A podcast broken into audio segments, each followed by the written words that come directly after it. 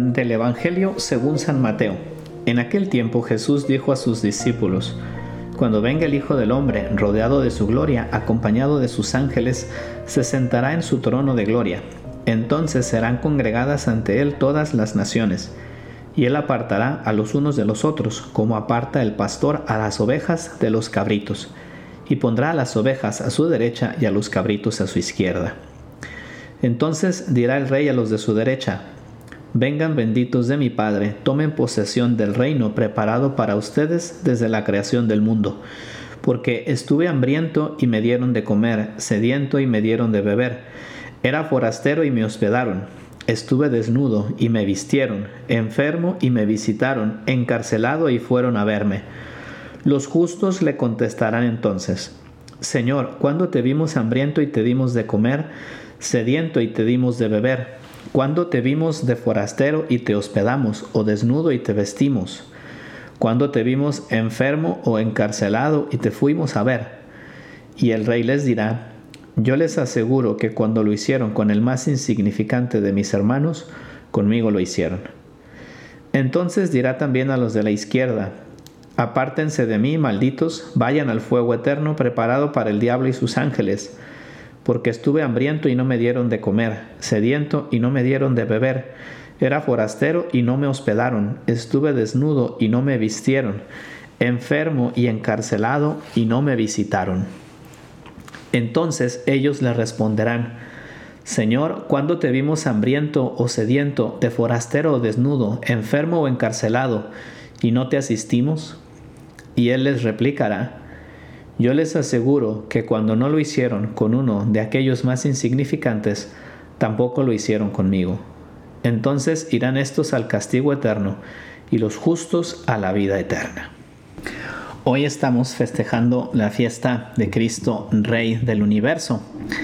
En otras ocasiones el Evangelio que se lee es ese Evangelio de Cristo en la cruz, desde su trono como rey que es la cruz, muriendo por cada uno de nosotros, y me hacía pensar en el contraste que existe entre estos dos evangelios, ¿no? Por un lado, esta etapa final donde Cristo está juzgando toda la historia, pero por otro lado también ese Cristo que aquí en la tierra pues eh, sufrió y tuvo que morir por nosotros para podernos abrir las puertas del cielo.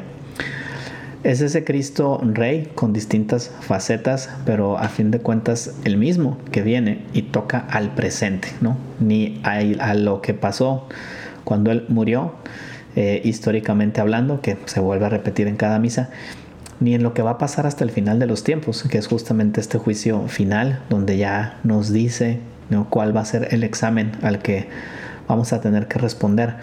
Supongamos que es más bien ese Cristo que el día de hoy llega a tu puerta, te toca y te dice, ¿sabes qué?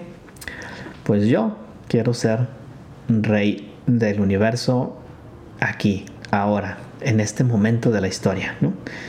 Yo creo que tendríamos que empezar, pues en primer lugar, porque fuera rey de nosotros mismos, porque mandara dentro de nosotros mismos. ¿no? podemos instaurar el reino de Cristo en la sociedad en el mundo si primero no está dentro de nosotros, si primero no estamos convencidos de que verdaderamente Jesús puede llenar la vida de alguien más. Y pues eso yo creo que nos deja la primera pregunta del día de hoy. ¿Qué tanto vive Cristo en mí? ¿Qué tanto Cristo es verdaderamente rey mío? Para después poder ayudarle a él a instaurar su reino en el mundo. Y justamente cuando se da este segundo paso, ¿no? después de que Cristo es rey dentro de nosotros, eh, pues después tenemos que salir a predicarlo, tenemos que salir a convencer a los demás del reino de Cristo, ¿no? En eso nos convierte en apóstoles y eso nos convierte en personas que van buscando pues que Cristo reine en el corazón del mundo porque estamos convencidos de que es la mejor forma en la que el mundo puede estar, ¿no? Pero me hacía pensar que en realidad está muy relacionado con la primera parte, con que Cristo sea Rey mío. Qué difícil es eh, abrirse al amor y a la caridad. Todos, seguramente todos los que están escuchando, eh, pues haremos obras de misericordia, ayudaremos a alguien, nos preocuparemos por los demás, seguramente damos alguna limosna, pero yo creo que eso no es suficiente. Eh, ¿En qué medida mi corazón verdaderamente está abierto al amor de Cristo.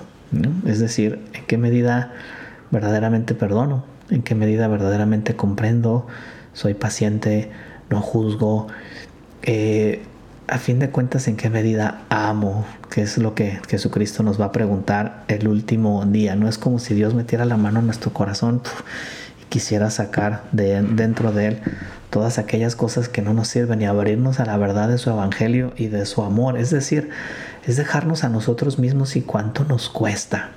¿Cuánto nos cuesta? Porque es algo que hay, que hay que hacer cada día, porque hay que hacer esto con personas que no nos caen bien, porque hay que hacer esto con situaciones que no sabemos por qué estamos ahí.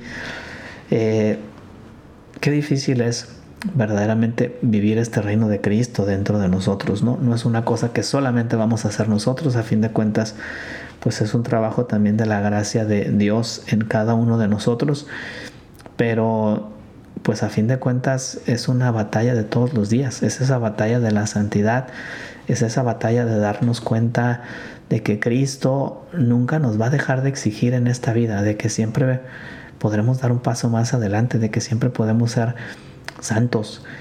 Y, y seguir a Cristo así, pues es difícil, pero también llena el alma de satisfacción. Ese dejarnos a nosotros mismos a fin de cuentas nos llena de Él y ese irnos llenando de Él después nos transforma en personas que ahí a donde van lo van llevando. Todos tenemos nuestros efectos, todos tenemos nuestras caídas, todos tenemos miseria y pecado dentro de nosotros, pero cuánto nos estamos levantando y cuánto estamos persiguiendo el cielo, cuánto estamos buscando que Cristo esté en mi corazón, cuánto estoy a fin de cuentas abierto a que ese reino se refleje en mi vida. Es una pregunta que nos la tenemos que hacer todos los días y sobre todo que tenemos que vivirla todos los días. Ojalá que el día de hoy nos lo recuerde, que nos haga volver a ver a ese Jesús que es dueño de la historia, que es dueño de mi historia y que nos haga resucitar, tener esa esperanza de saber que pues a fin de cuentas ese desprendimiento de nosotros mismos tiene sentido, no es simplemente un dejarnos, es un dejarnos para amar y es un dejarnos para que Él pueda amar en nosotros en el mundo y así podamos instaurar su reino en el corazón de cada uno de los hombres. Cada uno de nosotros es protagonista de esta historia de la salvación y Cristo te invita a ti a ser ese protagonista que va dejando su huella cuando va pasando por el mundo para que al final pues te puedas encontrar con esas palabras de Jesús, siervo bueno y fiel, entra en el gozo de tu Señor. Que Dios les bendiga. Soy el Padre Manibaldo Díaz y les invito a compartir este podcast que haría Jesús.